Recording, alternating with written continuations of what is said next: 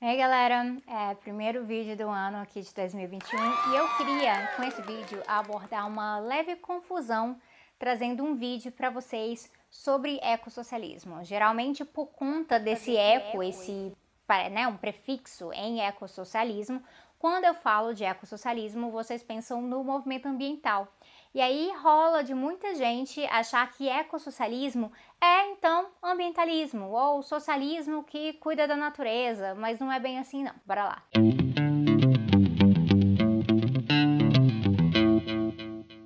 Eu sou ecossocialista, já tenho uns bons anos, mas desde que eu comecei a falar de ecossocialismo na internet, como comunicadora mesmo, eu comecei a ver um fenômeno. O eco aqui faz a pessoa pensar em meio ambiente, em natureza, em ecologia, em coisas de política verde. E aí já aconteceu de falarem ah, ecossocialismo, então, tipo Marina Silva, tipo Eduardo Jorge. Não. Não. Marina Silva, Eduardo Jorge, são pessoas que trazem pautas ambientais, inclusive são aliados táticos em certos momentos, mas a pauta ambiental e o ecossocialismo não são a mesma coisa. Então vamos por partes aqui, tá bom? Movimento ambiental moderno, ele se desenvolve ali na segunda parte do século passado e ele vai ganhando força especialmente ali nas décadas de 60, 70.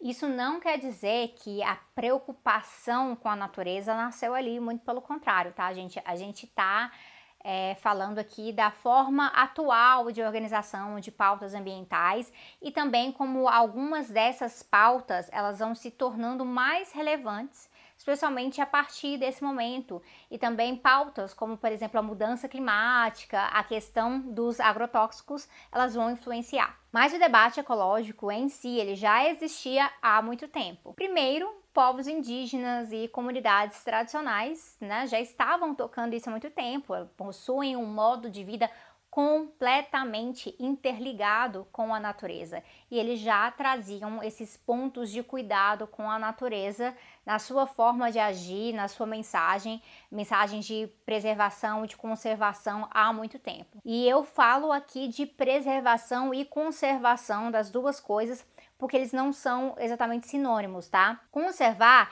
tem a ver sim com proteger, mas com algum tipo de intervenção. Então, uso racional, talvez, visando a sustentabilidade.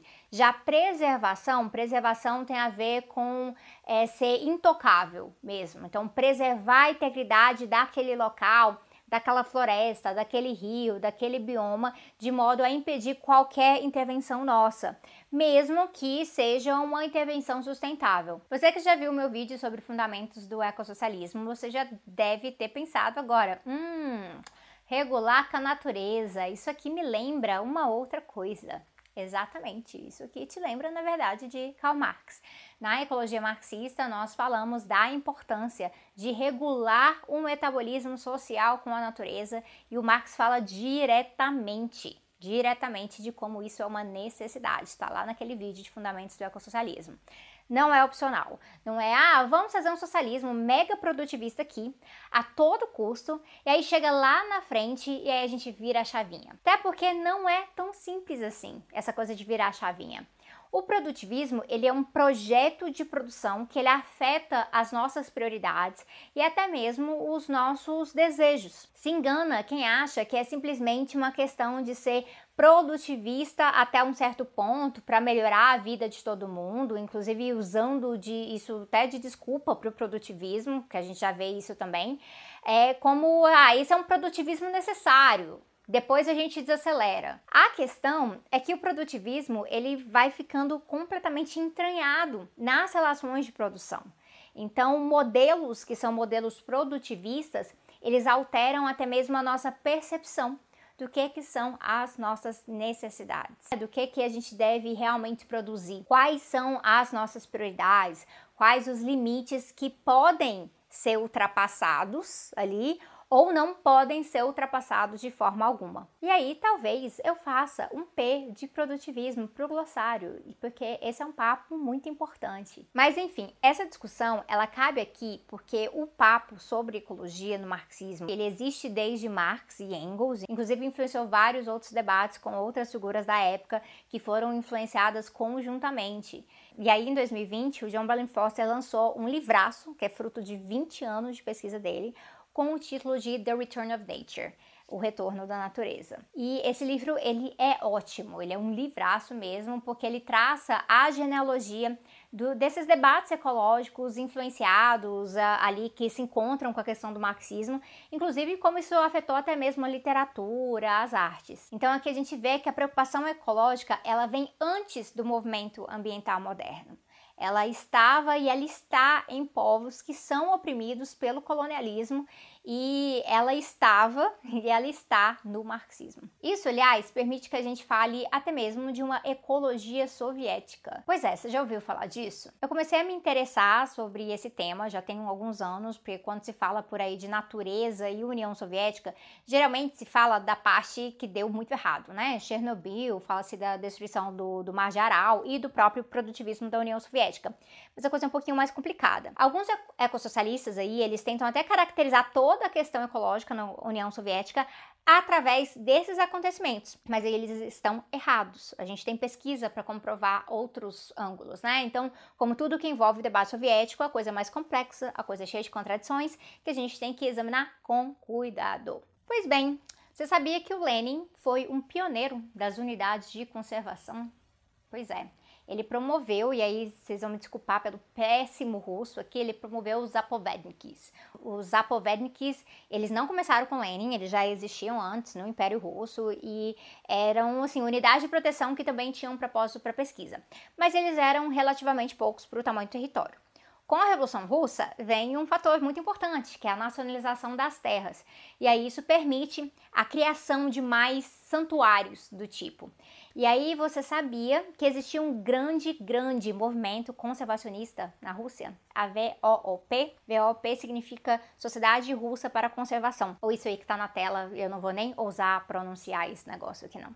Tá muito além da minha capacidade. Então não dá para virar e falar, olha lá, União Soviética, que horror ambiental. São fases e fases com conflitos internos. Mesmo com uma interpretação mais produtivista que ocorreu no modo de produção no período stalinista, mesmo com a perseguição a cientistas e conservacionistas, a disputa interna ela seguia sendo feita. Porque o debate ambiental ele existe sempre que há natureza em jogo, ou seja, sempre. Algum autor político vai fazer essa disputa, seja um movimento, um povo ou mesmo uma pessoa só. E aí um dia eu volto aqui só para falar sobre esse tema, esse é um dos meus objetos de pesquisa, apesar de eu não ser historiadora, uh, mas é um objeto de pesquisa dentro do debate ali da ecologia marxista, e isso passa por entender os erros, os esforços daquelas décadas e ajuda a entender melhor a própria questão ali da fome na União Soviética, porque um dos elementos chave aqui nesse processo é a questão da produção agrícola, política agrária e até mesmo genética.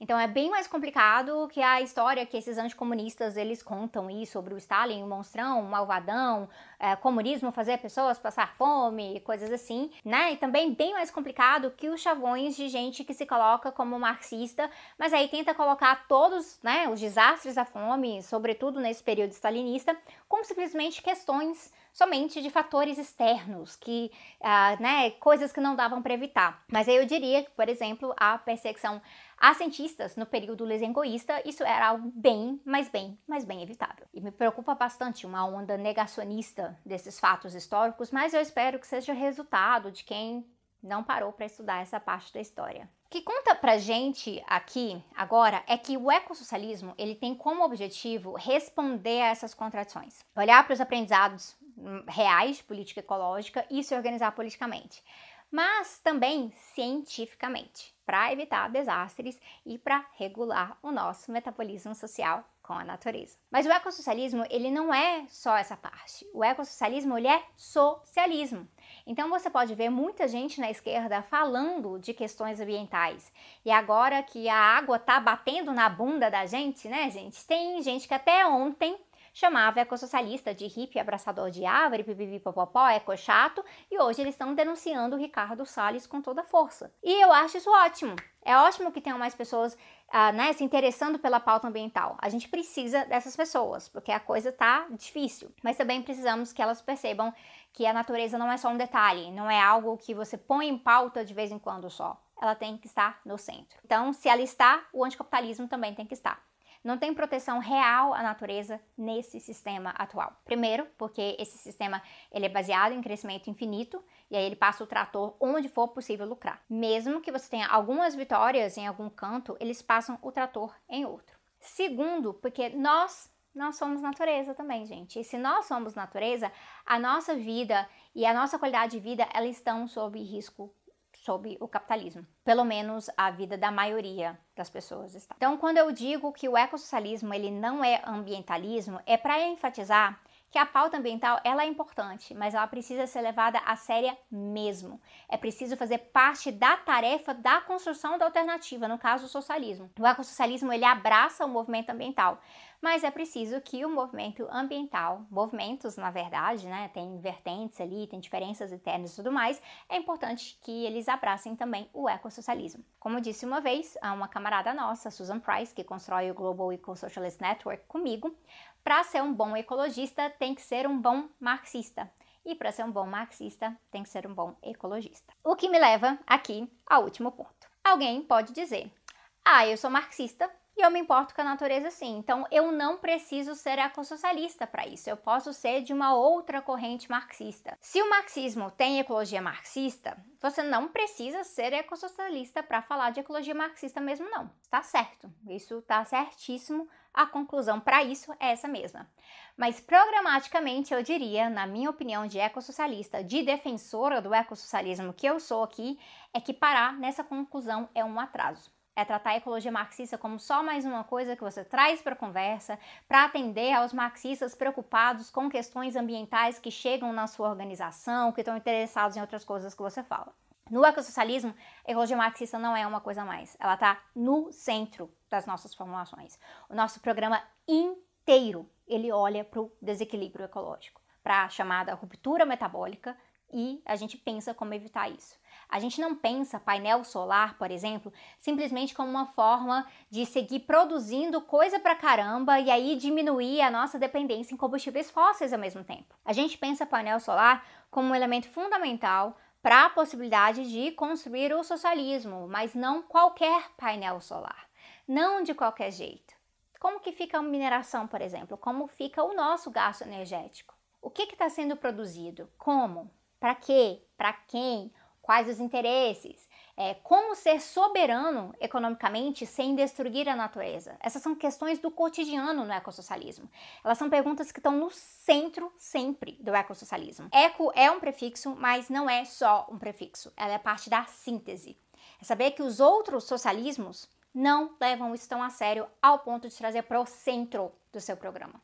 Então a gente precisa levar. A gente não é qualquer outro socialista que fala de natureza também, que está preocupado aí com mudança climática, que se importa com o futuro do planeta. A gente se importa ao ponto de fazer com que todo, todo o projeto político atravesse essa questão.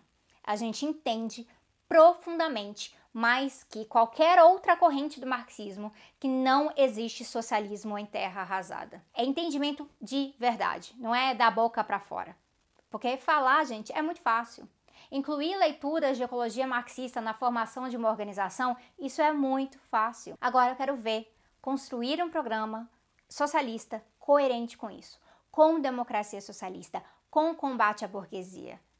Essa burguesia que se pinta de verde né? e também combatendo o produtivismo, que às vezes se disfarça de anti-imperialismo e, na verdade, atrapalha a luta anti-imperialista e também um programa com luta anti-opressão e a favor de um outro modelo de vida mesmo. Essa distinção de que o ecossocialismo é uma outra corrente, ela é muito importante para que não se faça confusões onde há alguma gestão socialista, alguma experiência socialista ou que almeja o socialismo em outro local e que pauta alguma questão ambiental, seja tratado que então isso é ecossocialismo, porque não é. Ecossocialismo é muito mais do que simplesmente se importar com a natureza, instalar painel solar, fazer um planejamento urbano urbano, olhando para questões verdes. O ecossocialismo tem as suas próprias interpretações e concepções baseadas no materialismo histórico e dialético sobre o que é colocar a natureza no centro, sobre o que é a junção da crítica ao capital tendo uma base ecológica. Isso atravessa um debate sobre o que é desenvolvimento, o que é qualidade de vida,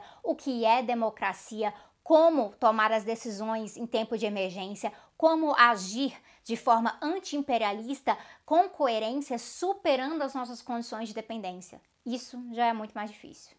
E é por isso que nós precisamos de mais ecossocialistas. Na descrição aqui tem o link para a página de referências no tese11.com.br, onde tem uma listinha de leituras introdutórias sobre ecossocialismo em umas três línguas e também mais referências para esse vídeo. Este canal aqui, o Tese 11, ele é uma ferramenta que eu criei para ajudar nessa tarefa coletiva de divulgação do ecossocialismo. Então, se isso é importante para você, não deixe de divulgar, de comentar isso ajuda muito. Eu vejo vocês em breve.